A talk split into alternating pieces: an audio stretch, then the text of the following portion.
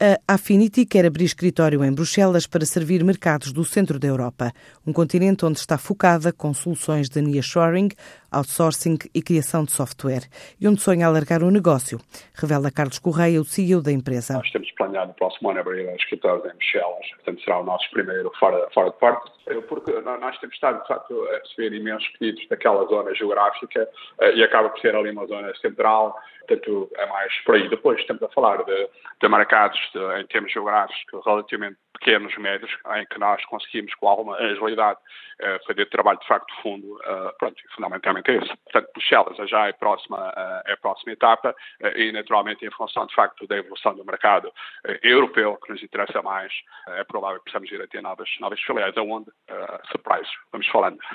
A Affinity, pelo segundo ano consecutivo, está no ranking tecnológico das empresas que mais crescem na Europa, realizado pela consultora Deloitte.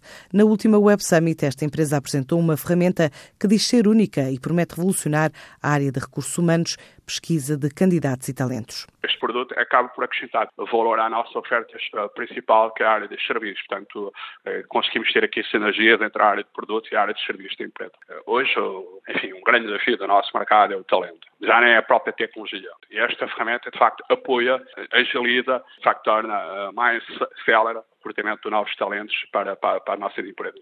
Por outro lado, temos uma fase, e cada vez mais é que estamos a caminhar a passos muito, muito acelerados para o mundo da, da inteligência artificial, também para num, num, processo muito, muito acelerado também de transformação digital das nossas empresas.